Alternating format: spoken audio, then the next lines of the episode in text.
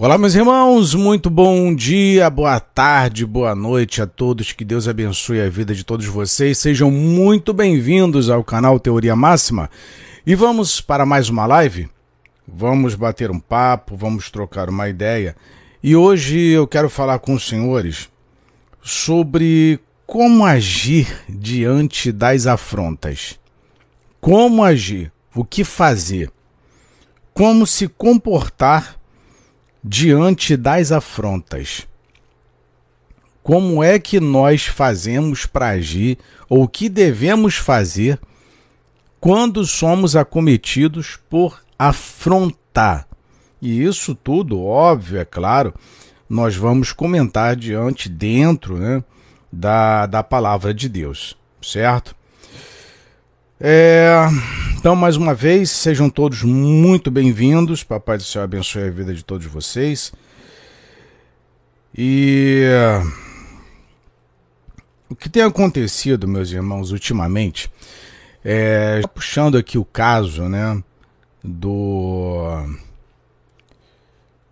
do do pastor André Valadão, né, diante da é,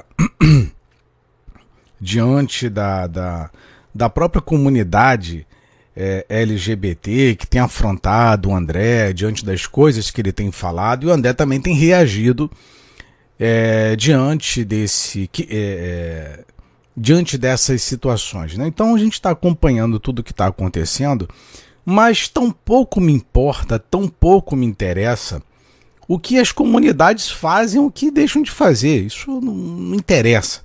O que nos interessa é como um cristão, como um pastor está agindo.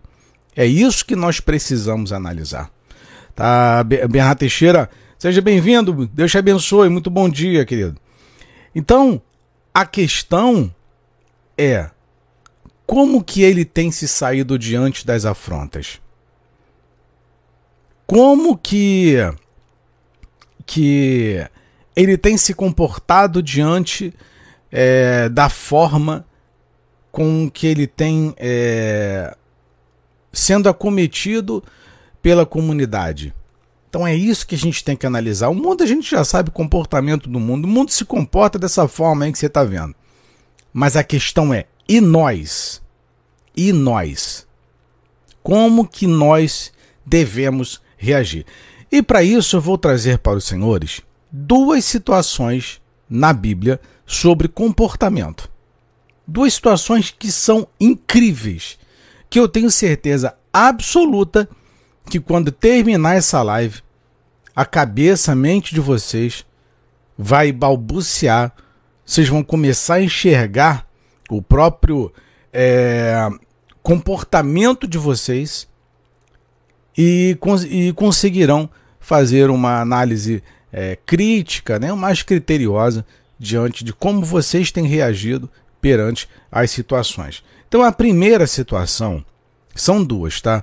A primeira situação que eu quero é, é, é, trazer para os senhores para a gente discutir sobre como se comportar diante de uma situação é João capítulo 18, que diz assim: Tendo Jesus dito isto, saiu com os seus discípulos para além do ribeiro de Cedron, onde havia um horto no qual ele entrou e seus discípulos. E Judas, que o traía, também conhecia aquele lugar. Porque Jesus muitas vezes se ajuntava ali com os seus discípulos. Isso aqui é muito interessante. Então, Judas, é, por ser um dos discípulos, um dos doze, então ele sabia todos os passos de Jesus. O cara ali é, era a sombra de Jesus.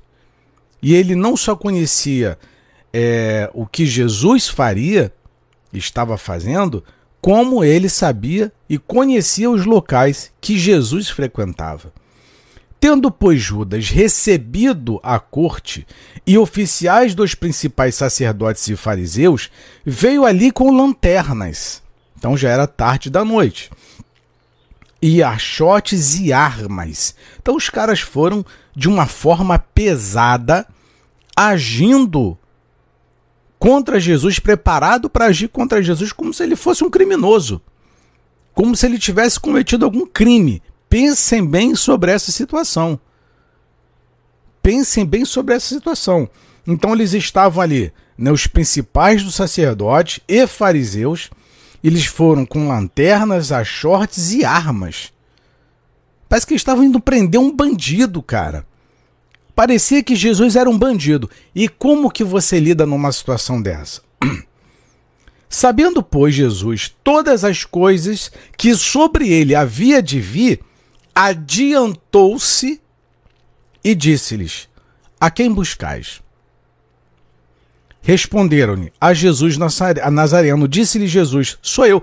A pergunta que eu faço para os senhores é: Nessa altura do campeonato, nós já tínhamos aqui três anos de ministério de Jesus.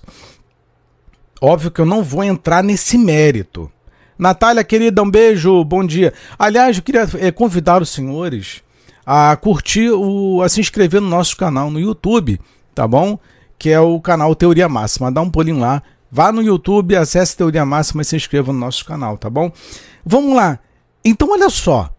Jesus já tinha três anos de ministério. Aqui ele estava prestes a ser capturado estava prestes a encerrar o ministério dele, o trabalho ministerial dele. Jesus era famoso, Jesus era conhecido das multidões.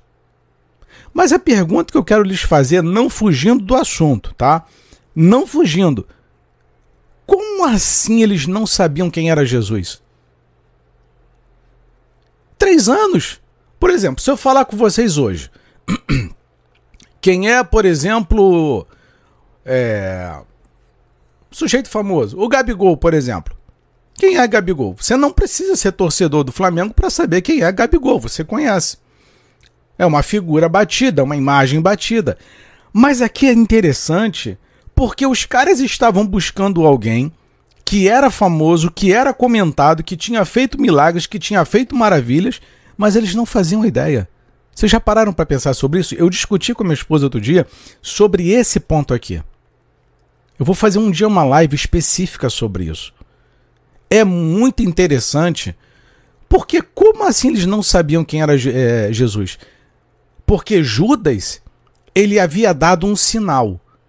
Porque eles falaram, como é que a gente vai saber quem é Jesus? Ele falou, olha, eu vou beijar no rosto. Quem eu beijar no rosto é o, é o Jesus. Se Jesus era famoso, todo mundo conhecia, como assim eles não não tinham ideia de quem era Jesus? Interessante, não é verdade? Mas um dia eu vou fazer uma live específica sobre isso. E outra, a capacidade que Jesus tinha de se camuflar no meio da multidão. Várias, inúmeras passagens da Bíblia que mostram Jesus se escondendo, fugindo, até porque não era hora de ser pego, no meio da multidão. E os caras não conseguiam achar Jesus. Eu tenho uma teoria sobre isso, tá? Então, futuramente eu trago isso para vocês. Então, vamos lá. Então, tornou-lhes a perguntar: A quem buscais? Eles disseram: A Jesus. Pois, se uma pessoa fala com você e tu já está buscando aquela pessoa, tu já sabe quem é, se identificaria pela voz, pelo rosto, pela aparência, mas eles não identificaram. Interessante. Jesus respondeu-lhes: Já vos disse que sou eu. Se, pois, me buscais a mim, deixai ir estes, para que se cumprisse a palavra que tinha dito, dos que me deste, nenhum deles perdi. E então Simão Pedro, que tinha a espada, desembanhou-a e feriu o servo do sumo sacerdote, cortando-lhe a orelha direita, e o nome do servo era Malco. Interessante isso daqui. Muito interessante. Mas Jesus disse a Pedro: Põe a tua espada na bainha. Não beberei eu o cálice que meu pai me deu? Essa era a atitude. Então nós temos aqui duas atitudes diante de uma situação. Os caras foram pegar Jesus, prender Jesus, ultrajar Jesus, foram armados, os principais sacerdotes, fariseus, foi toda a comitiva, soldado, todo mundo para pegar Jesus. A primeira atitude de Jesus, não se acovardar. Quem é Jesus? Sou eu. Ele poderia assumir? Poderia, mas era chegada a hora.